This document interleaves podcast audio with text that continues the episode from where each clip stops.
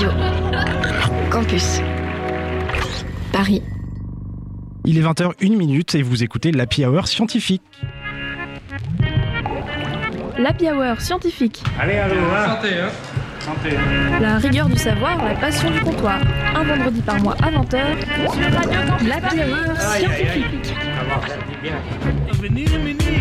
Ils sont dépeints comme des monstres cosmiques qui avalent aveuglément tout ce qui s'en approche, et pourtant ils structurent aussi les galaxies comme la nôtre qui gravitent autour d'eux. Les trous noirs sont des astres qui fascinent autant qu'ils effraient. D'abord conçus comme une bizarrerie mathématique, ils se sont peu à peu imposés chez les astrophysiciens, jusqu'à ce que leur existence ne fasse plus aucun doute.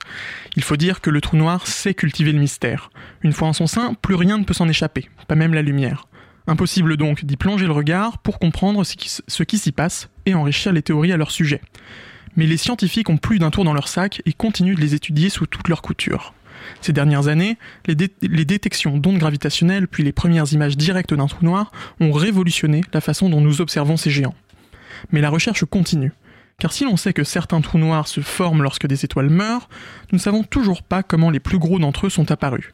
Et certains types de trous noirs, comme les trous noirs intermédiaires, qui devraient exister, semblent manquer à l'appel. Alors attachez vos ceintures et tenez bien votre verre, car pour la Hour, on vous emmène dans les étoiles vous faire toucher du doigt les trous noirs. Et pour discuter de tout ça, nous accueillons aujourd'hui Erwan Quintin. Bonsoir Erwan. Bonsoir. Tu es docteur en astrophysique, tu as soutenu ta thèse en décembre dernier, félicitations. Merci beaucoup. C'était à l'université de Toulouse euh, Paul Sabatier, où tu es désormais postdoctorant. Et pour nous accompagner dans ce voyage spatial, nous sommes aussi en compagnie de notre bande de joyeux lurons. Tel un télescope spatial, il observe avec une, avec une précision inégalée l'actualité scientifique, mais toujours une pinte à la main. Salut Alexandre. Bonjour. On l'appelle le tracker d'astrophysiciens. Il va les débusquer au plus profond de leurs observatoires pour récolter leur, leur expertise de gré ou de force. Et c'est aussi lui qui est à la technique aujourd'hui. Salut Pierre-Yves. Salut tout le monde Elle se la coulait douce sur une exoplanète couverte à 75% de pina colada, mais elle ramène dans ses valises les questions les plus loufoques de tout le groupe local pour un caps ou pas caps du tonnerre. C'est Mao. Et enfin, c'est son premier service avec nous, mais on lui sert un coup et on l'accueille chaleureusement. Bienvenue Hélène. Mais avant de plonger au cœur des trous noirs et d'en révéler les mystères, on se fait un petit tour de ce qu'il s'est passé dans les labos ces derniers temps. Alexandre, tu nous as préparé quelques gorgées de science. Tout à fait, ouais. Est-ce que tu m'offrirais une gorgée de cet excellent breuvage pour rincer tout ça? Bon, aujourd'hui, Alexandre, tu te sens d'humeur romantique. Oui, tout à fait. Et je voulais rester dans le thème de l'émission, mais y apporter un petit peu de poésie, en vous parlant d'une étude qui est parue le 10 janvier dernier dans la revue Nature. Alors c'est pas à notre invité que je vais apprendre ça, mais les supernovas ou supernovae, c'est le nom qu'on donne à l'implosion d'étoiles en fin de vie. Avant de disparaître, un seul astre peut ainsi devenir aussi brillant qu'une galaxie tout entière, puis, s'il est assez massif, se changer en trou noir justement. Ces événements sont rares et difficiles à prévoir, alors quand une nova est repérée, les télescopes se braquent sur elle. C'est ce qui s'est passé en 2022 lorsque la supernova SN 2022 JLI a été détectée dans une galaxie proche de la nôtre. Et c'est grâce au New Technology Telescope et au fameux Very Large Telescope que les astronomes se sont aperçus qu'il s'agissait d'une nova bien spéciale. Ils ont observé que la lumière de l'explosion, au lieu de croître puis de se dissiper, persistait avec des oscillations. Un peu comme si euh, un objet passait devant puis derrière le cœur de l'explosion, continuant à lui fournir de l'énergie. Alors, les chercheurs ont rapidement compris qu'il s'agissait en fait d'un couple d'étoiles dont la survivante n'a pas été expulsée par l'explosion, ce qui se passe normalement habituellement. Enfin, normalement dans ces cas-là. A l'inverse, le compagnon de notre étoile mourante a gardé sa place auprès d'elle, un phénomène inédit qui nous permet euh, d'actualiser nos connaissances sur les supernovas. Ah oui, tu me mets la- l'arme à l'œil. Pour cette seconde actu, tu voulais nous comparer à des fourmis? Tout à fait, et je commencerai par l'interrogation suivante. N'avez-vous jamais ressenti, au beau milieu d'une foule, ce sentiment d'être dépossédé de votre individualité, de votre personnalité? À l'image peut-être d'une fourmi joignant ses forces à celles de la, de la colonie, dans un but qu'elle ne comprend pas bien d'elle-même. Eh bien si c'est le cas, détrompez-vous. Une étude récente parue dans la revue Biology Letters montre que les fourmis ont bel et bien leur propre personnalité individuelle. Et pour ce faire, enfin pour comprendre cette observation, rien de plus simple, il suffit d'observer. Que se passe-t-il lorsque des fourmis sont soumises au changement, déplacées dans un nouvel environnement par exemple? Eh bien, certaines auront tendance à explorer, tandis que d'autres resteront plutôt dans un endroit connu. D'un côté, les courageuses donc, et de l'autre, les peureuses. C'est ce qui, ça, c'est ce qui se passe à l'échelle individuelle. Mais que se passe-t-il quand les fourmis sont en groupe? C'est tout l'objet de l'étude en question, qui a montré d'une part que les exploratrices sont meilleures dans tous les domaines, et surtout que même en groupe, les fourmis gardent leur individualité sans s'adapter aux dynamiques de groupe. Euh, cette découverte nous invite donc à repenser notre conception de la colonie comme un groupe cohérent et uni. Et cela pose surtout la question de l'utilité évolutive des fourmis moins efficaces. Pour Patricia Détoré, la co-autrice de l'é- de l'étude, il se pourrait que les fourmis peureuses soient plus efficaces dans les tâches à l'intérieur de la colonie, ou bien qu'elles soient plus efficaces dans des tâches de cognition, comme euh, l'apprentissage par exemple. Et euh, voilà, c'est une nouvelle piste qui reste encore euh, à explorer. Merci beaucoup, Alexandre. Et ben, je vous en prie. On va du coup parler des trous noirs, mais avant ça, euh, Erwan, ça te dirait une, une petite tournée de shot Allons-y. Pour commencer, on va prendre un petit shooter du bar. Alors, ou vous suivez votre intuition, ou vous vous dégonflez. Et du coup, on trinque. À la tienne. Bon, je te rappelle le concept, t'as une minute pour répondre au maximum de questions, et ce le plus vite possible. Erwan, est-ce que t'es prêt? J'espère. C'est l'happy hour, qu'est-ce qu'on te sert? Bien. D'où tu viens? Bretagne. C'est une bonne situation, ça, astrophysicien? Je pense pas qu'il y ait de bonne ou mauvaise situation. Tu voulais déjà faire ça quand t'étais petit Oui. Trou noir ou trou normand? Les deux. Trou noir ou forêt noire? Pourquoi choisir? Cro- Crêpe de froment ou galette de blé noir? Galette. Le trou noir d'Interstellar, il est réaliste? Pas mal, ouais. Mais du coup, ça ressemble à quoi dans un trou noir? Je sais pas. Est-ce qu'on peut faire un trou noir dans un labo? Compliqué. C'est quoi la partie la plus relou de ton métier? Les gens En soirée, quand tu dis que tu bosses sur les trous noirs, c'est quoi la réaction des gens? Posent des questions. On est vraiment allé sur la Lune? Oui. Si tu devais garder qu'un seul livre? Euh. Tintin. C'est fini, pour rien jouer Ah, arrivé au bout Bravo, bon ben euh, ça nous met un petit peu en jambe, c'est bien. Donc, euh, Il était très fort. hein. Ah ouais, mais ouais, on en a Très rarement efficace, des on- qui on- vont si vite. Ouais, on l'a vu euh, vraiment concentré. Ouais, il euh, est à fond. Je m'étais accroché au fond Je siège là. il y a des marques dans la table. Euh, bon, on va en venir un peu plus au, au cœur du sujet, enfin, si on peut s'en approcher. Donc, quand on parle de trou noir, est-ce que tu peux nous expliquer un peu de ce que ça veut dire? Alors, quand on dit trou noir, on a tous à peu près l'image dans la tête. Pour redonner la définition, un trou noir, c'est un objet autour duquel la gravité est tellement forte que plus rien ne peut s'en échapper, pas même la lumière. Donc euh, ça, c'est la définition. Habituellement, on a l'idée que c'est quelque chose de très massif, Mhm. mais en fait, c'est pas tant la masse qui est important, c'est il faut que ce soit un objet compact. On peut faire un trou noir avec un objet de n'importe quelle masse, avec une voiture, avec une Clio garée dans la rue. Si on arrivait à la compacter suffisamment, on pourrait faire un trou noir. D'accord, donc euh, la poubelle de ma cuisine que tous les colocs en- enfoncent l'un après l'autre sans jamais la sortir, il y a À un risque fin. quand même. À la fin, ça va faire ça. ouais. Et euh, des trous noirs, il en existe plusieurs types. Exactement. Donc, vu qu'on peut faire des trous noirs avec toutes les masses, dans la nature, il existe des trous noirs de plein de masses différentes. Euh, Il y a tout un spectre. Euh, dans notre galaxie, on a des trous noirs qu'on appelle de masse stellaire, qui ont à peu près la masse du Soleil. Mhm. Donc, c'est déjà beaucoup par rapport à nous, mais en fait, Oui. sur l'échelle des trous noirs, c'est pas grand chose. Et après, on en a des encore plus gros. On a les trous noirs intermédiaires, qui font des centaines de milliers de fois la masse du Soleil. Et encore au-dessus, on a les trous noirs supermassifs, qui eux font des millions, voire des milliards de fois la masse du Soleil. Et qu'on trouve pas n'importe où. Exactement. Les trous noirs supermassifs, eux, c'est au centre des galaxies. Donc il y en a un au centre de la nôtre et il y en a un au centre de toutes les autres galaxies. En tout cas, la plupart de celles qu'on a pu voir. D'accord. Et euh, ces trous noirs, est-ce qu'on a un peu une idée de comment ils se forment, comment ils finissent par euh, arriver là?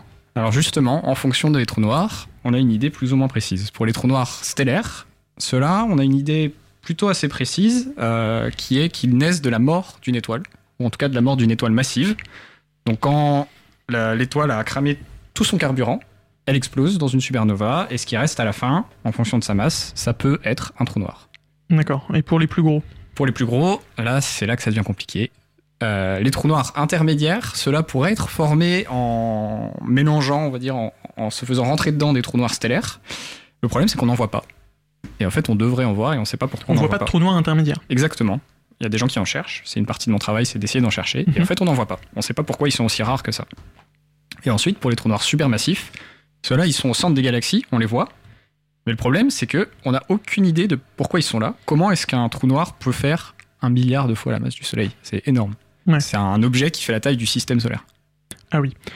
Et euh, bon, on va remonter un petit peu dans le temps. Euh, historiquement, c'est un objet qui, avant d'être euh, aperçu par nos télescopes, ça a été plutôt conçu théoriquement et on n'était même pas sûr que ce soit une réalité. Exactement. On était même plutôt sûr que c'était une erreur de calcul à la base. Donc euh, les premiers qui ont eu à peu près l'idée de ça, c'était euh, Mitchell et Laplace au XVIIIe siècle. Mhm. L'idée est assez simple.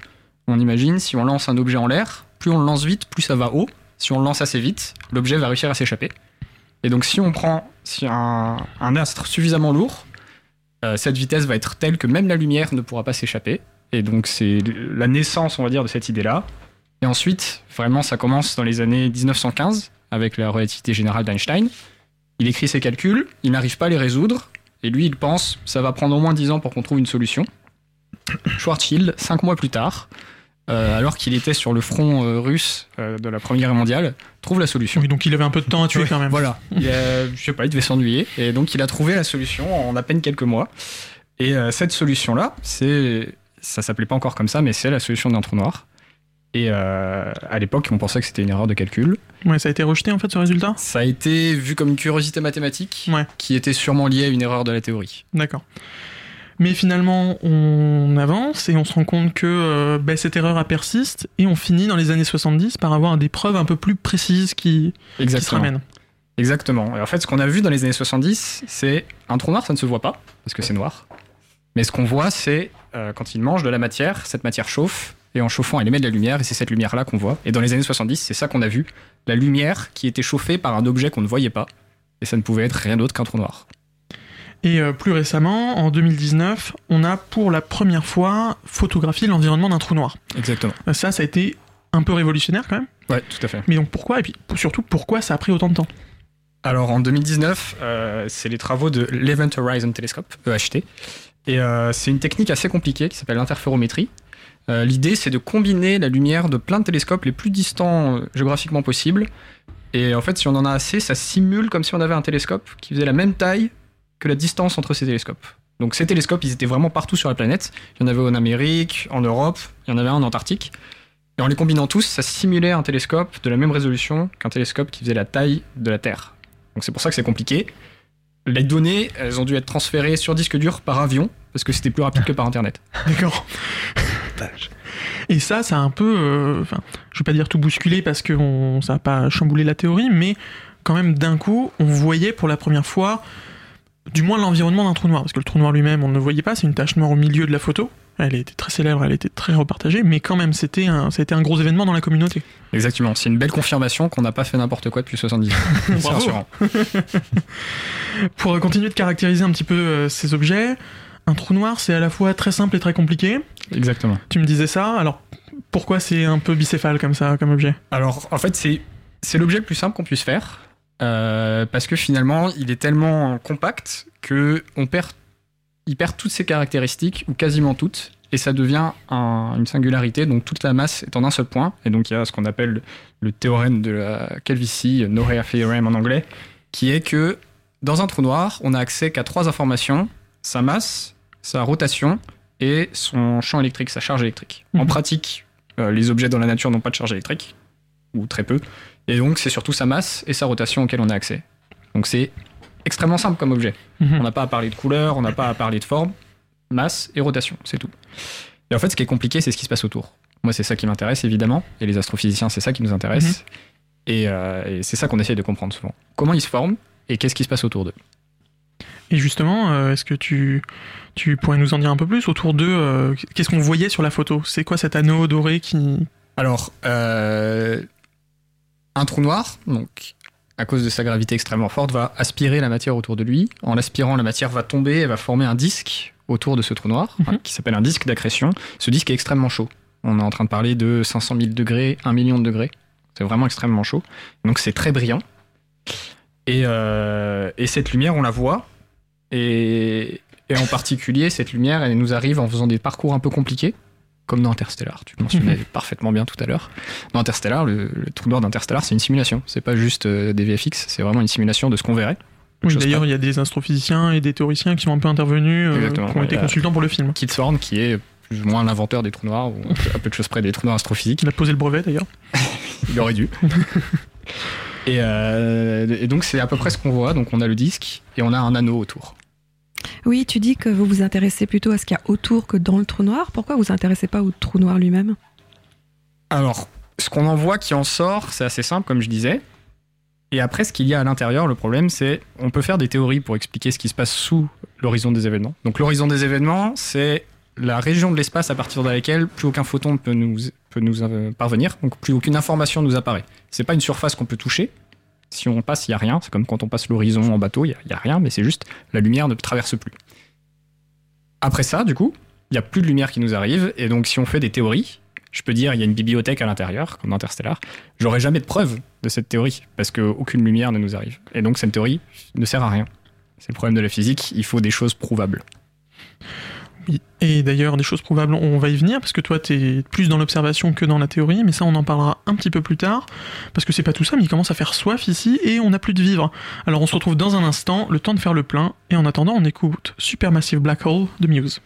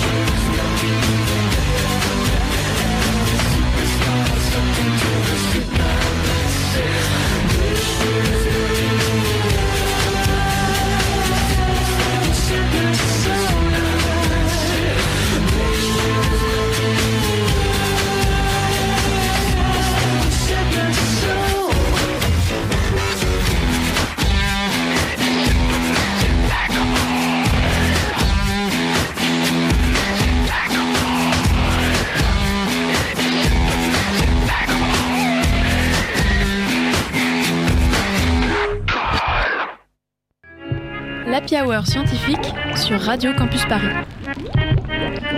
Vous êtes sur, vous êtes sur Radio Campus Paris 93.9 et vous écoutez la Hour scientifique. Aujourd'hui, nous vous parlons des trous noirs avec Erwan Quintin, docteur en astrophysique à l'université Toulouse-Paul Sabatier. Mais avant de reprendre notre conversation, c'est l'heure du CAPS ou pas CAPS avec toi Mao. Merci. Il y a des moments, j'ai vraiment l'impression que vous prenez pour un imbécile. Alors pour cette première question, je vais commencer par oser contredire le grand mythe selon lequel il n'y a pas de son dans l'espace. Parce que oui, le son a besoin d'un milieu pour se propager, mais l'espace c'est un milieu. Évidemment, il n'y a pas rien dans l'espace, il y a des planètes, des étoiles, euh, des trous noirs. il s'y passe des choses et notamment il y a des ondes qui se propagent. Donc je rappelle que le son c'est juste des particules qui s'entrechoquent en soi. Donc je crois que c'est hyper anthropocentré que de considérer qu'il n'y a pas de son dans l'espace. Bref, peut-être que vous me voyez venir. Euh, mais j'aimerais vous demander que chacun votre tour, si vous le voulez bien, euh, vous tentiez d'imiter le son que pourrait bien faire un trou noir, sachant qu'un vrai trou noir fait plutôt un son à 57 euh, octaves, si je dis pas de bêtises, 57 octaves en dessous de ce qu'on pourrait proposer. Bon, d'accord.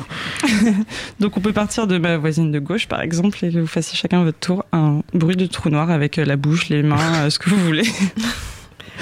ah, j'aime bien. C'est beau. Sans trucage. Tu t'as dit qu'il y avait des trucs qui tournaient très vite autour, alors. On s'y croirait. ah waouh. Moi j'avais envie de faire un truc grave qui n'a, qui n'a rien à voir. Bah justement, je vais faire. Pas mal, pas mal. Euh, alors on va pouvoir voter tous ensemble pour celui ou celle qui sera le plus proche d'un vrai son de trou noir, euh, parce que je vais vous faire écouter euh, un enregistrement de la NASA capturé en 2003 dans l'amas de galaxies percées et amplifié des quadrillions de fois.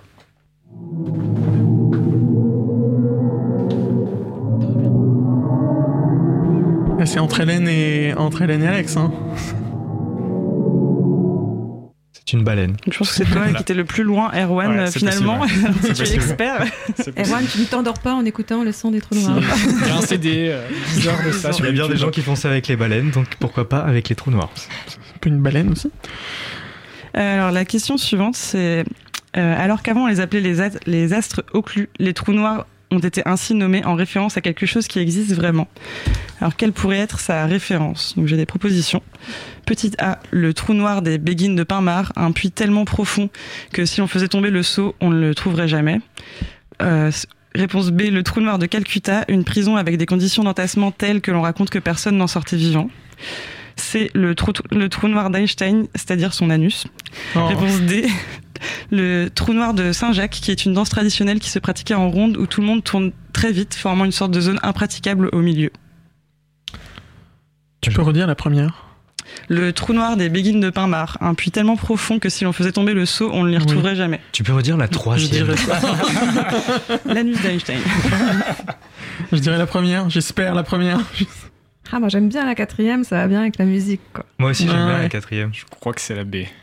Ouais, c'est le trou noir de Ah. Calcutta qui est une prison. euh, Personne ne ressort. personne ne pas. Il y a beaucoup de gens qui sont morts euh, en suffoquant ou euh, Ouais. morts de faim. ou- Super ambiance. voilà. Merci Mao. J'ai essayé de j'ai brodé autour avec des trucs un peu plus joyeux, mais euh, la vraie réponse est. La plutôt- 3 elle était assez joyeuse. Ouais, la c'est 3 très était joyeuse. Ouais, ouais, on, on aime bien. C'est peut-être ça, en fait. Alors, euh, la troisième question, c'est une mise en situation euh, immersive. Donc, euh, je me baladais tranquillement dans l'espace, je me faufilais entre les planètes du système solaire, hop, hop, hop, et là, paf, Tombé dans un grand trou noir infini et infini cent millions du dessous. Je reste assis seul à genoux. donc vous l'avez compris, je suis tombée dans un trou noir. Donc maintenant, euh, qu'est-ce qui se passe? J'ai envie de dire les spaghettis. Hum, Après, ça dépend aussi lequel, parce que je crois que les très gros, finalement, euh, avant un moment, tu te rends compte de rien, parce que parce qu'ils sont très très larges. Erwan? Ouais, ça, ça va être toi, ça va être toi qui va répondre euh, Alors à ça, cette ça question. dépend de la masse du trou noir. Vas-y, vas-y. Alors moi je serais à les pages 45. Ah, Donc j'aurais changé de page. Ouais, ça dépend de la masse du trou noir. Euh, plus il est petit, plus ça va être compliqué. Euh, si c'est un trou noir qui fait la masse du soleil ou quelque chose comme ça, ouais, effectivement, c'est euh, spaghetti. Donc, euh, Ouais globalement, donc, euh, on va en reparler après, mais euh, Hum. autour d'un trou noir, il y a les forces de marée qui vont déformer les objets qui s'en approchent. Et un humain qui s'en approche, qui se fait déformer, apprécie moyennement la blague. spaghettifier. Et par contre, si c'est un très gros trou noir, C'est marrant en 15 secondes, quoi, mais. euh, ouais, voilà, ouais, vraiment une seconde. Ah, mais Si c'est un très très gros trou noir, euh, les forces de marée sont moins grandes et donc on arrive à traverser l'horizon des événements avant de se faire spaghettifier. Mais la spaghettification va arriver à un moment. ok. Peut-être une bibliothèque. Et donc on a le temps d'entrer, prendre la photo et l'envoyer. Ah non, l'envoyer ça va pas être possible. Ça va Ouais. pas ressortir malheureusement. Il n'y a pas un enjeu de température aussi euh, Est-ce qu'on crame pas en même temps que se faire spaghettifier s'il y a de la matière autour du trou noir, ouais, c'est sûr, ça va être compliqué. Ouais. On crame et ça émet des rayons X, donc c'est- on crame et on attrape un cancer en même temps. Enfin, c'est c'est pas, c'est pas des environnements très. plus, le fait. cancer sera pas le plus gros problème. euh, Non. Oui, je pense qu'on n'a pas malgré le temps tout. d'en profiter. Ouais, d'en profiter, ouais. Ouais, c'est pas. Ok, merci Mao pour ce petit quiz. Donc c'était bien. Attends, attends, c'était bien les spaghettis? Ouais, ouais, c'était. Enfin, moi, j'ai juste envie de parler des spaghettis. C'est la spaghettification qui est un vrai concept euh, scientifique. J'adore. Ils ont que des noms formidables en astrophysique, moi j'adore ça. Euh, bon, mais Erwan, euh, je reviens vers toi. Toi, tu, en ta thèse, du coup, tu as travaillé sur un type de trou noir plus particulier, euh, dont on a parlé un petit peu tout à l'heure, qui sont les trous noirs intermédiaires. Pourquoi, tu, pourquoi se focaliser sur cette famille Alors l'idée, c'est que, euh, comme je racontais tout à l'heure, les trous noirs supermassifs, qui sont au centre de la plupart des galaxies, on ne sait pas d'où ils viennent. Mhm. Et une des idées, c'est qu'ils pourraient provenir de trous noirs intermédiaires qui se sont soit rentrés dedans, soit qui ont mangé beaucoup de matière.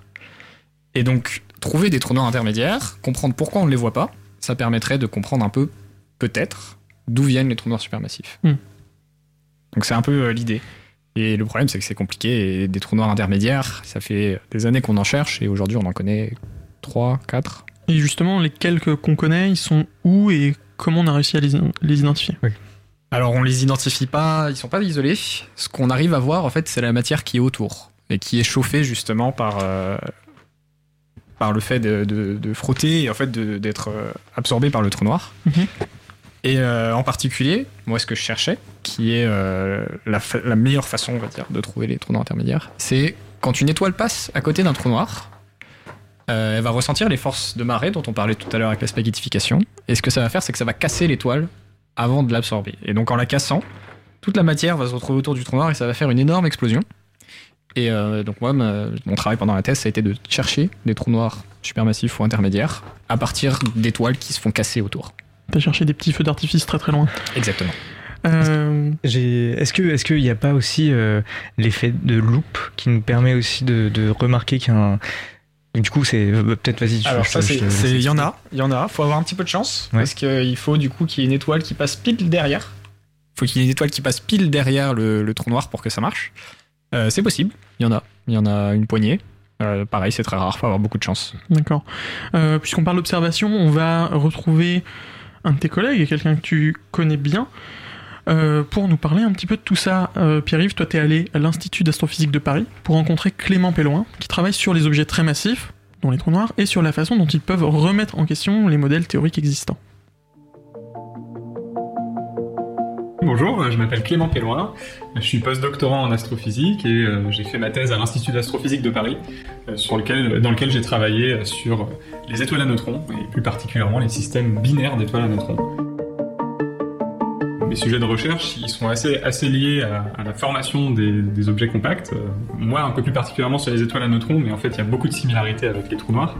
Spécifiquement, ce qui m'intéresse, c'est des cas où, en fait, il n'y a pas non seulement un trou noir, mais il y en a deux, en fait. Euh, L'un, l'un qui orbite autour de l'autre. Et là où ça devient vraiment très intéressant, selon moi, c'est que ces trous noirs, lorsqu'ils sont euh, suffisamment proches, ils vont en fait émettre ce qu'on appelle des ondes gravitationnelles. Euh, c'est une prédiction de la théorie de la relativité générale d'Einstein. Et donc, euh, ces ondes gravitationnelles, elles sont extrêmement euh, ténues, très difficiles à détecter, mais depuis 2015, on en est capable. Et donc, ça permet de détecter les dernières phases de l'orbite des deux trous noirs qui se seront rapprochés pendant des millions d'années jusqu'au moment où ils vont rentrer en contact. On appelle ça la coalescence. Et à ce moment-là, le signal en ondes gravitationnelles est vraiment très intense. Euh, on peut avoir une chance de le détecter avec, euh, avec des interféromètres euh, qui, ont été designés pour ça. La première chose qu'on voit, c'est donc justement ce signal en ondes gravitationnelles qui peut nous donner un certain nombre d'informations directement. Par exemple, la masse des trous noirs ou alors leur distance, leur position dans le ciel. Ça, c'est des informations qu'on va pouvoir avoir grâce à ce signal. C'est des informations, on va dire, assez brutes. Et ensuite, en analysant ces données, on peut revenir à euh, d'autres informations, euh, on va dire, un peu plus difficiles d'accès. Par exemple, moi, euh, ce qui m'intéresse, c'est d'essayer de comprendre la vie des étoiles qui sont les progéniteurs de ces, de ces, de ces trous noirs. Les informations pour l'instant les plus importantes qu'on a, qu'on a pu extraire, c'est notamment la distribution des masses des, étoiles, des trous noirs. C'est un truc qui est assez intéressant parce qu'on se rend compte qu'en fait, il y a quand même des trous noirs qui sont assez massifs dans, dans, dans les coalescences qu'on a observées. Et ça, dans certains cas, ça, ça met au défi une partie de nos modèles Euh, par exemple, dans, dans les modèles de supernova, euh, c'est impossible, en théorie, de produire des trous noirs qui ont une masse entre euh, environ 40 et 60 fois la masse du Soleil. Et pourtant, dans les binaires qu'on a observés, il y en a certaines pour lesquelles un des trous noirs a une masse euh, de, cette valeur-là. Donc ça met un peu au défi aussi une partie de nos modèles euh, théoriques. Euh, Il y a il y a encore plein de choses à faire, évidemment, notamment comprendre est-ce que c'est nos, modèles qui, qui, auxquels il manque quelque chose, ou alors est-ce qu'il y a peut-être un autre processus qui permet euh, à ces trous noirs de se former? Euh, voilà, c'est encore plein de questions auxquelles on a, des, choses à apporter. Et donc, euh, si, l'étude de l'univers vous intéresse, venez faire de l'astronomie et de l'astrophysique. C'est super sympa. Voilà. Alors toi, Erwan, t'observes pas les trous noirs en ondes gravitationnelles? Tu les observes avec de la lumière, avec des rayons X, ce que tu nous expliquais, et en particulier, tu fais ce que tu appelles de l'archéologie spatiale. Alors j'imagine que ça veut pas dire que tu te trimbales avec une truelle et un pinceau? Non, ça serait compliqué, ouais. Ouais. Ouais, donc euh, moi effectivement je fais de l'archéologie de spatiale dans le sens où je vais chercher un peu des objets oubliés, on va dire. Donc je travaille en rayons X. Euh, les rayons X, pour les voir, on est obligé de sortir de l'atmosphère. Parce que s'ils traversaient l'atmosphère, on serait pas là pour en parler. Les rayons X, c'est mortel. Et donc on a des, télescopes qui sont dans l'espace, sur des satellites, et qui regardent euh, les objets euh, lointains, les trous noirs lointains, euh, depuis leur orbite. Et donc ce qu'ils font en fait, c'est vraiment c'est des appareils photo. Juste ils travaillent en rayon X au lieu de travailler en lumière visible, mais ils font une photo et donc ils mettent au centre du champ de vue l'objet qui les intéresse. Comme nous, quand on prend une photo d'un ami, bah, on, on met notre ami au centre de, de la photo. Sauf que quand on prend en photo notre ami, des fois il y a des choses marrantes qui se passent dans le fond. Bah, moi c'est pareil. Je vais chercher les choses intéressantes qui vont se passer dans le fond de la photo. Ça s'appelle des, des sources fortuites, euh, des sources pour lesquelles on, on s'attendait pas vraiment à ce qu'elles soient là, des petits points, des petits objets lointains. Et en fait, moi du coup, je vais aller chercher les explosions dont je parlais tout à l'heure, les étoiles qui se font casser par les forces de marée autour d'un trou noir. Je vais chercher ces explosions-là dans le fond des photos. Donc ça, c'est des données d'archives, c'est-à-dire que c'est des données qui sont là depuis 20 ans, mais personne n'a vraiment jamais fait le travail d'aller farfouiller dans ces sources fortuites. Et donc moi, mon travail, c'est ça, d'aller farfouiller là-dedans. Et euh, concrètement, euh, tu, tu fais quoi en fait Tu regardes, tu compares euh, ce qui se passe dans le fond justement de ces photos à tel moment et à tel moment et tu vois s'il y a une différence? Et qu'est-ce que tu observes Qu'est-ce que tu cherches? Dans l'idée, c'est ça. En pratique, il y a déjà des traitements qui ont été faits qui ont en fait détecté les sources et ont mesuré leur lumière. Et donc tout ça s'est mis dans un gros tableur, essentiellement un gros fichier Excel. Et donc moi, je traite ce gros fichier-là. Donc c'est beaucoup d'informatique.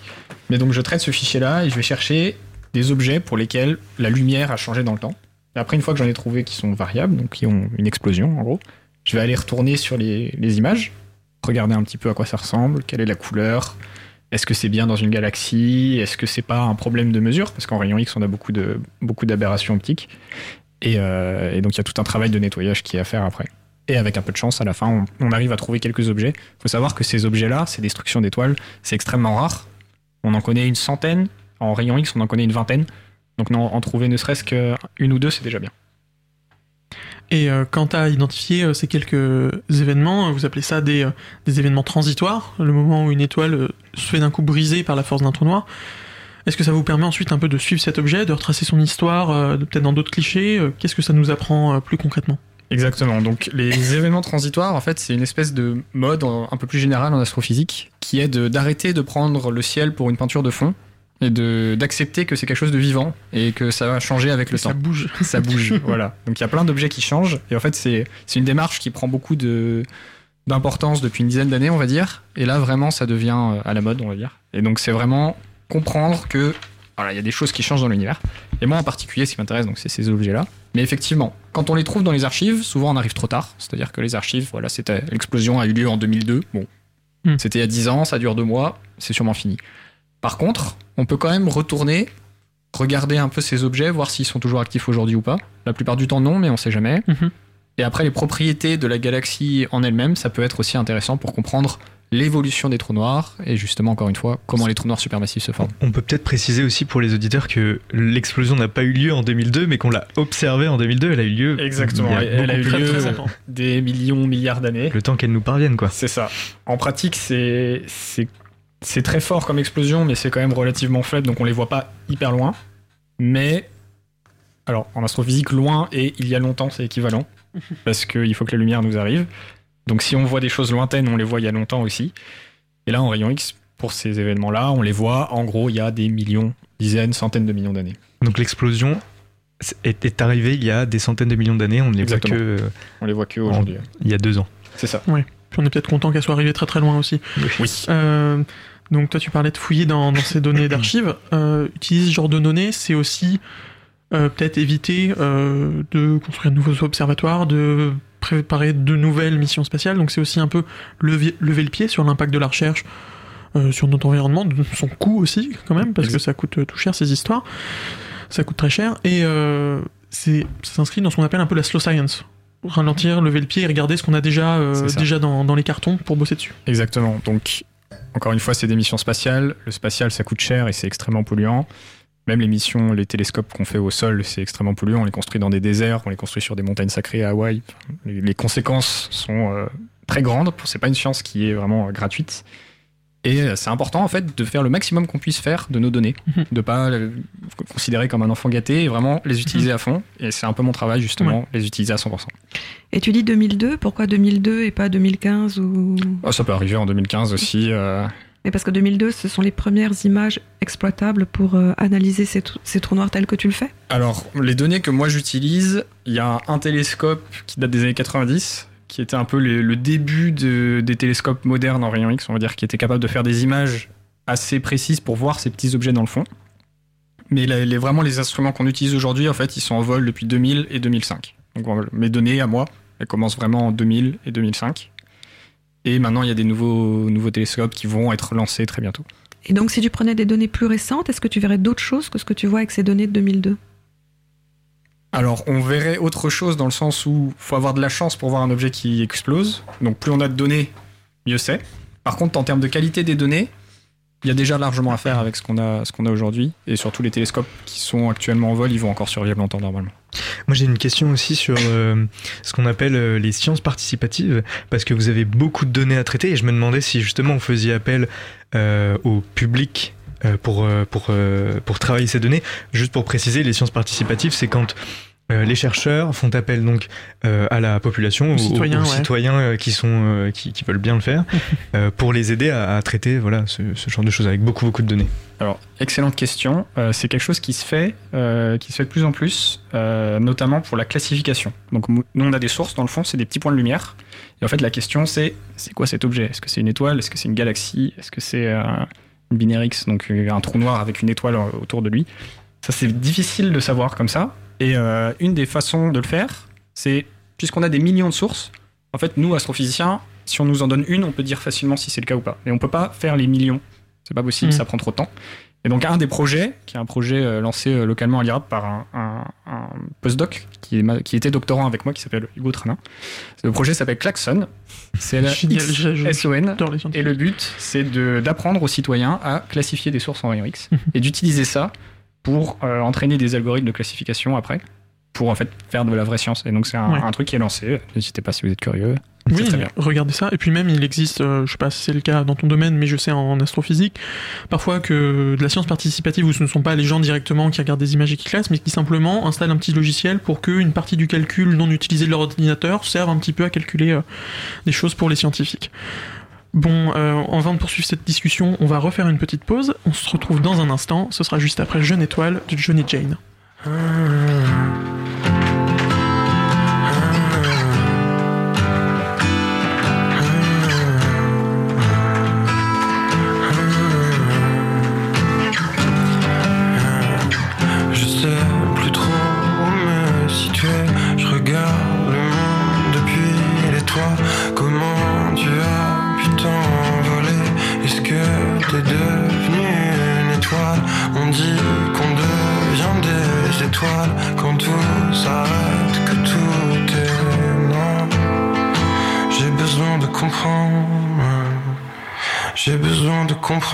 tout ce mélange dans mes souvenirs entre quelques bouts de toi.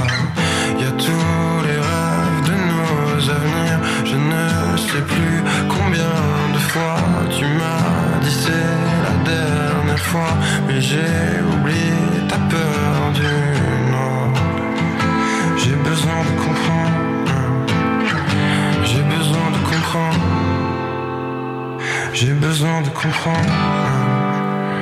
J'ai besoin de comprendre. J'ai besoin de comprendre.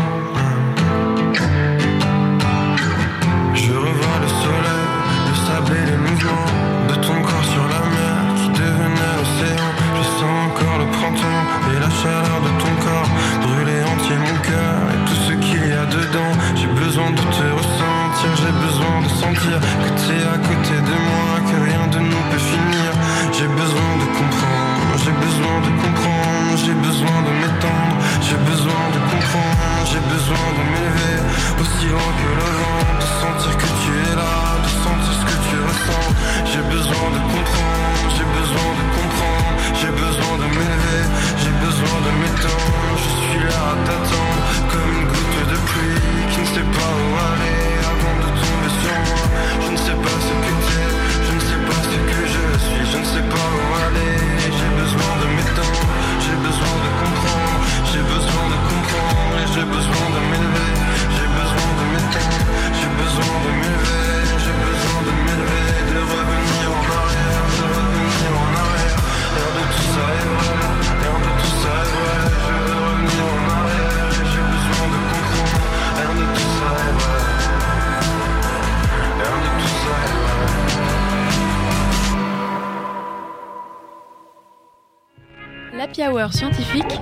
Radio Campus Paris. De retour dans l'Happy Hour scientifique sur Radio Campus Paris 93.9 où l'on vous parle des trous noirs aujourd'hui. D'ailleurs, je me tourne vers toi Hélène parce que le terme trou noir t'a fait un peu tiquer, non? Bah, c'est surtout qu'en écoutant ces chansons, je me suis dit, mais il y en a une super connue sur les trous noirs, celle de Gainsbourg, vous vous souvenez? Des trous noirs, des trous noirs, encore des trous noirs, des trous noirs, des trous noirs, toujours des trous noirs. Euh, Non, c'était pas des trous noirs la chanson, je crois que c'était des petits trous. Hein. Ah, t'es sûr? Ah bah Ouais, je dois me tromper. Mais c'est pas de ma faute. Depuis qu'en 1967, le physicien John Weller a inventé le mot de trou noir, il y a du trou noir partout. Et que je te parle du trou noir de l'histoire, et du trou noir de la causalité, du trou noir de la psyché, du trou noir de la dépression, du trou noir du capitalisme. Et euh, je vous épargne la Normandie, trou noir ferroviaire. Euh, c'est vrai, hein, c'est un vrai titre d'article. Bref, depuis 1967, fini nos petits trous d'autrefois, nos petits trous de grand-mère, nos trous de gruyère, trous de souris, trous à rat, trous d'aiguille, trous de mémoire, trous dans la raquette. Bon, pour être honnête, on avait avant quelques petits trous noirs. Mais c'était du petit trou noir, du trou noir modeste, du trou noir qui s'est resté à sa place. C'était ce petit trou noir sur la poitrine, au-dessus de la mamelle, d'où s'échappent quelques gouttes de sang, que remarque le témoin d'un crime en 1870. Ou encore le trou noir, celui de la cheminée, si triste et si laid qu'il faut égayer par les flammes dansantes d'un feu de bûche, selon le magazine Féminin en 1922. Jusqu'à ce que vos trous noirs arrivent. Et puis les gars, c'est quoi ce nom? Je veux dire, ça fait deux siècles que vous préparez le produit, depuis Laplace fin 18e, en passant par Schwarzschild en 1915. Vous êtes en train de concevoir le truc de l'astrophysique, le must, le numéro un, ce truc qui existe sans exister, cet objet bizarre qui bouffe tout, qui absorbe la lumière, l'énergie, la matière, ce puits gravitationnel qui nous angoisse. Soyons honnêtes, le trou noir des astrophysiciens, c'est l'enfer sans espoir, c'est les abîmes sans le capitaine Nemo, c'est l'infini sans étoiles, et vous n'êtes pas capable de lui trouver un meilleur nom vos collègues ils avaient de l'imagination. Une aphélie, un parallaxe, une nébuleuse planétaire, ça avait de l'allure. Mais tu aurais voulu qu'on appelle ça comment Bah moi je dis quand on trouve un truc aussi flippant que votre trou noir, faut éluder, faut euphémiser, faut contourner, faut poétiser. Un trou, bah, enfin franchement ça ressemble à rien, il y avait des synonymes. On peut aller chercher de l'enfoncure, du hiatus, du sténopé, de l'ergastule. Et noir, noir. Mais c'est pas noir, c'est anthracite, c'est couleur jet, c'est bistre, c'est charbonneux. Première photo mondiale d'un ergastule anthracite. Ça aurait quand même de la gueule, non Merci beaucoup Hélène. Effectivement, euh, vous avez pas trouvé mieux quand même. Bon, euh, on va pas t'en vouloir à toi, on ira voir Churchill. Euh, mais justement, est-ce que les trous noirs, c'est encore des objets qui sont si mystérieux pour les astrophysiciens ou bon, est-ce que vous en avez un peu fait le tour quand Tu veux même dire les ergastules anthracites Les ergastules anthracites. Ouais, Reprenons les bons termes, s'il vous plaît. Alors, ben, comme je disais tout à l'heure, hein, les ergastules anthracites, en soi, c'est des Ça objets commence à prendre, bravo Hélène. Ouais, non, mais c'est pas mal, là, on a un filon. euh, faut déposer le, la marque maintenant. En soi, c'est des objets simples, mais ce qui se passe autour, il y a encore plein de choses qu'on connaît pas. Mhm. Et bon, par exemple, moi, les objets qui m'intéressent, on n'en connaît qu'une centaine. Avec une centaine, c'est pas assez pour vraiment bien les Ouais. comprendre, sachant qu'ils sont tous différents. Et donc, il y a encore beaucoup de choses à faire, beaucoup de choses à comprendre. Et une fois qu'on aura compris toutes ces petites étapes, peut-être, avec un peu de chance, ça nous répondra à notre question de d'où viennent les trous noirs supermassifs. Est-ce que les travaux de... théoriques vous aident à comprendre? Est-ce qu'il y a des, des passerelles entre les travaux observationnels et la théorie ou pas tant que ça? Alors aujourd'hui, c'est très dur de faire l'un sans l'autre. Ou en tout cas, si on fait l'un sans l'autre, ça n'apporte plus grand-chose à la science. Et donc il y a beaucoup, beaucoup de, de travaux qui contiennent les deux, et en fait c'est à travers des collaborations. Euh, c'est vrai dans toutes les sciences, mais aujourd'hui c'est extrêmement rare d'avoir un article en solitaire. Tous les travaux, c'est des produits d'équipe et de collaboration entre des équipes. Et donc aujourd'hui, vraiment, il y a des résultats observationnels, il y a des résultats théoriques, mais la plupart du temps, ce qu'on fait, c'est on fait un résultat observationnel et on regarde les conséquences sur la théorie, ou alors on fait une théorie et on regarde si les observations sont d'accord. Mais c'est très rare de faire l'un sans l'autre. Et euh, alors toi, on disait que tu fais plutôt un travail d'archive, mais malgré tout, il y a quand même de plus en plus euh, d'instruments qui se développent. Est-ce que le, le télescope spatial James Webb, par exemple, qui a été lancé récemment, fin 2021, il a fait beaucoup de parler de lui. Est-ce que c'est aussi été le cas dans la communauté des trous noirs? Est-ce que vous en attendez beaucoup? Alors, euh, James Webb, c'est un télescope en infrarouge, Mhm. donc qui est principalement conçu pour voir des exoplanètes et pour voir des galaxies lointaines, et donc qui permet d'aller chercher des trous noirs supermassifs très lointains. Voilà, c'est ce qui permet de faire. Par contre, par exemple, moi, les objets qui m'intéressent, c'est pas avec James qu'on les va les voir. trouver. Non. Toi, tu vois un rayon X. Mais du coup, euh, est-ce qu'il y a des missions qui vont vous apporter des nouvelles données qui se préparent? Alors, euh, il y a pas mal de missions. Il y a une mission euh, actuelle qui a été lancée en 2019, qui est une collaboration entre la, la Russie et l'Allemagne. Donc pour l'instant, ça donne pas beaucoup de résultats On malheureusement. peut l'être mort, toi, peut-être Ouais. Euh, on a un télescope euh, qui va être lancé par la Chine très bientôt, Mhm. euh, Einstein Probe, qui va, qui est conçu quasiment pour trouver, les- enfin qui est conçu pour voir les objets transitoires en rayon X. D'accord, donc ça t'intéresse parfaitement. Ça m'intéresse vraiment pas mal. Il y a une belle collaboration entre la France et la Chine, qui est la mission SVOM, et Mhm. qui est conçue pour voir des transitoires, pareil, plutôt en rayon gamma, mais ça devrait pouvoir permettre de, de- de trouver pas mal de choses intéressantes. Et euh, il y a aussi euh, des il y a l'observatoire euh, Vera Rubin en Argentine ou au Pérou. ça, Oh, au, au Chili. Au Chili, ouais. Presque. Bon, c'est toujours dans l'Atacama, c'est toujours dans l'Atacama. C'est par là-bas, ouais. Donc ça, c'est un, un très gros télescope en optique Mhm. et qui a pour particularité de voir un tiers du ciel toutes les nuits. Donc moi, les télescopes en X que j'utilise là, on a 1%, 2% du ciel. Ouais. Ce- ce- ce- cet instrument-là, il va voir 33% du ciel chaque nuit. Donc ça va donner un nombre incroyable une somme de de données. données. euh, Des données et, euh, complètement folles, ouais. Et euh, il y a aussi qui se prépare euh, l'XP pour Imaging X-Ray Poly- Polarimetry Explorer. Exactement. Donc, Alors, celui-là, il a été lancé très récemment, Ouais. il y a un an ou un an ou deux maintenant. Et euh, donc celui-là, ce qui est intéressant, c'est qu'il utilise quelque chose qu'on utilise assez peu en général, malheureusement, c'est la polarisation. Donc la lumière, elle transporte trois informations sa, son intensité, sa couleur et sa polarisation. Donc la polarisation, c'est plus compliqué à utiliser, c'est pour ça qu'on s'en sert moins. Mais en fait, ça donne des informations hyper intéressantes sur les processus qui ont émis la lumière. Et donc là, euh, IXPE a donné plein de résultats euh, passionnants. Tu as parlé tout à l'heure de la Chine. Ouais. Euh, pour le reste, tu as parlé euh, surtout des pays traditionnels de l'astrophysique. Est-ce qu'il y a des nouveaux venus dans le champ de la recherche sur les trous noirs? Euh, alors, En dehors de la Chine?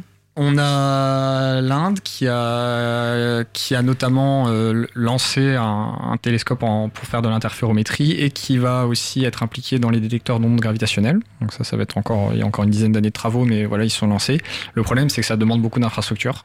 Donc c'est compliqué pour un pays qui n'a pas le background industriel ou le background scientifique de se lancer là-dedans. Souvent, Ouais. c'est des collaborations. Ça va demander quelques années en tout cas. C'est ça. Ok. Et euh, donc en plus de la lumière, on en a parlé un petit peu aujourd'hui, mais on utilise pas que ça comme source. Il y a eu les ondes gravitationnelles pour Exactement. regarder le cosmos, et euh, on parle, on parle de plus en plus d'astronomie multimessager. Et ça, ça enrichit aussi notre compréhension des trous noirs. C'est ça, donc l'astronomie multimessager, par exemple, c'est ce que ce qu'utilise Clément, Clément qui a fait la, la- la petite interview tout à l'heure. Mhm. Multimessager, ça veut dire on utilise la lumière, Mhm. les ondes gravitationnelles et les neutrinos, qui sont un autre type de particules, qui sont très durs à détecter, donc ça fait pas longtemps qu'on arrive à les voir. On peut encore les, les nommer individuellement, Ouais. les neutrinos, tellement on, On, en a on les peu. compte quoi. On les compte, vraiment, littéralement.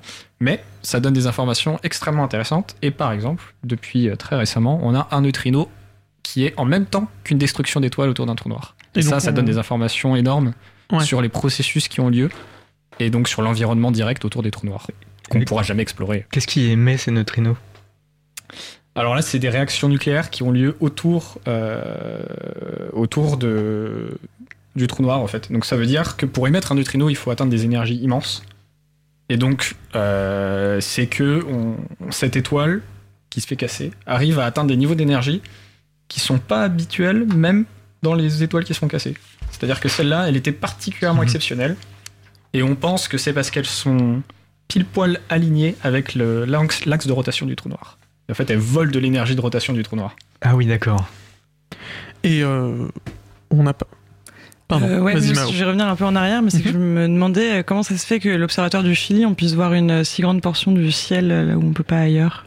Alors le problème, c'est pas tant Chili ou pas Chili, c'est plutôt donc en Europe, on a un partenariat avec le Chili pour construire nos instruments là-bas, parce que c'est plus ou moins le meilleur endroit au monde pour faire des télescopes. C'est le désert, c'est sec, donc il n'y a pas d'humidité dans l'atmosphère, donc c'est vraiment idéal. Le problème, c'est le désert, donc c'est un, c'est un peu compliqué d'y aller et de construire des choses, mais on, se débrouille.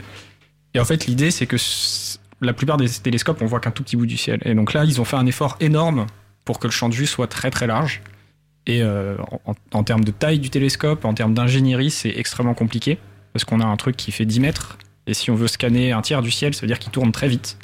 Et faire tourner un bus très vite, Très vite. sur des moteurs qui doivent être précis, extrêmement précis, c'est en termes d'ingénierie, c'est très compliqué. Mhm. Donc c'est pour ça que ça a pris beaucoup de temps. Donc ça pourrait être euh, ailleurs en soi, c'est plus des prouesses matérielles. euh, Ça pourrait être ailleurs, mais il faut un endroit où le ciel est de qualité suffisante. Donc l'Europe, on va au Chili, les Américains vont à Hawaï.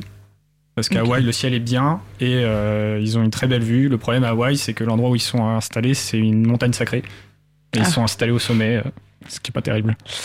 Ouais, ça craint. Et euh, je reviens sur euh, le courant des années 2010, les révolutions qu'il y a eu. On a parlé de la première image du trou noir, mais quelques années avant, il y a eu les premières détections d'ondes gravitationnelles.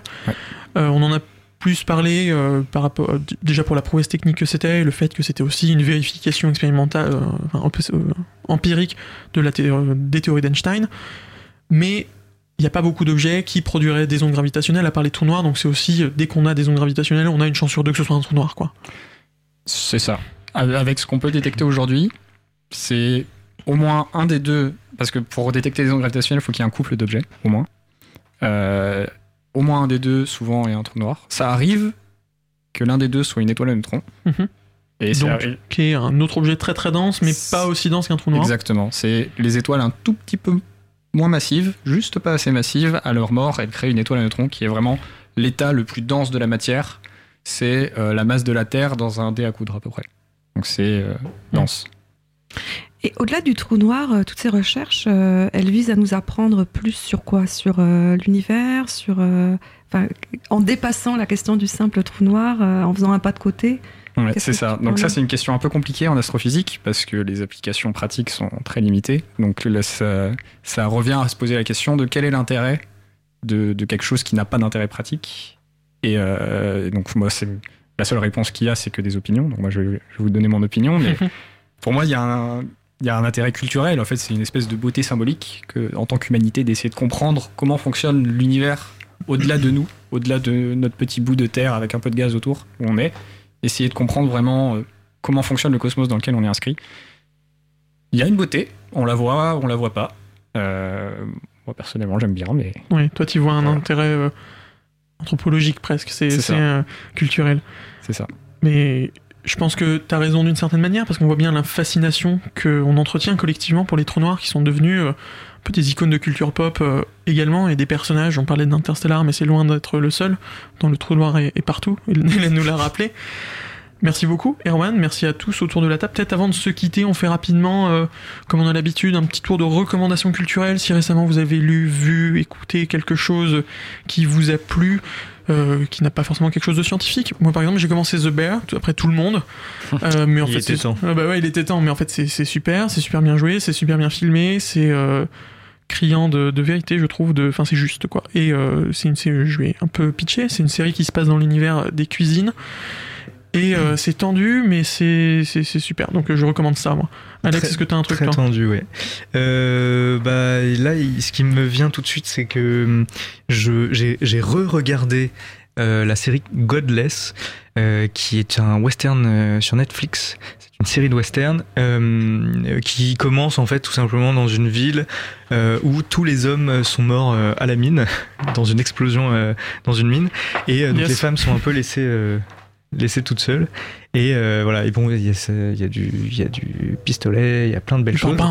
Et c'est une très très bonne série que je recommande fortement. Ok, est-ce que quelqu'un d'autre autour de la table? Euh, Erwan? Alors pour ceux qui sont intéressés par euh, la vulgarisation scientifique et, et pour voir un peu quelles informations vont dans le public, euh, je recommande la dernière vidéo de Veritasium où il fait un espèce de micro, micro trottoir euh, dans une université américaine et il demande aux gens de classer dans l'ordre du plus petit au plus grand un satellite, une planète, une étoile, un système solaire, une galaxie. Et les résultats sont assez surprenants. D'accord. Tu peux nous répéter euh, le nom de l'émission? Euh, Veritasium. La chaîne YouTube pour les anglophones parmi nous, peut-être des sous-titres. Oui, Euh, Mao, Hélène, est-ce que vous avez. Mao, vas-y. on a le droit de parler de trucs rien à voir. N'importe quoi, vas-y. Ok, parce que On nous le- a parlé de skincare la dernière fois, donc tu vois le champ est large. Oui, c'est vrai. bah, il y a, je peux parler du livre que je suis en train de, livre- de lire qui est vraiment génial et qui s'appelle Jeans, euh, D-J-I-2-N-S de Senabu Sonko et qui parle euh, de ces jeans, enfin des genoux euh, au pluriel, euh, qui sont ces petits êtres, euh, enfin cet être qui nous habite, euh, souvent un peu l'être maléfique euh, qui fait surface quand il y a un petit peu des déclenchements et tout ça. Et du coup, euh, ça parle aussi de santé mentale, de schizophrénie et de des rites qui sont liés autour de, comment euh, rencontrer ton jean et, ouais, c'est trop bien. Le djinn, c'est euh, le génie, quoi. C'est c'est le, c'est presque, enfin, qui a été adapté par euh, dans Aladdin, quoi. C'est le, c'est, enfin, c'est c'est c'est c'est ça l'essence. enfin. Ah ouais, Moi, je pensais que c'était pour l'Happy. Hour, mais vous voyez, je, je me trompais. Euh, bon, bah, c'est c'est la fin de l'Happy Hour scientifique. On se dit à dans un mois, et d'ici là, vous pouvez re- nous retrouver sur Twitter et sur Instagram à HHS Scientifique. Salut à tous, merci beaucoup. Salut. Merci beaucoup. Ciao. Bon, ben, les messieurs, hein, à, à- à la prochaine. Et au revoir. Et puis, bon retour, hein. Au revoir, messieurs. Thank.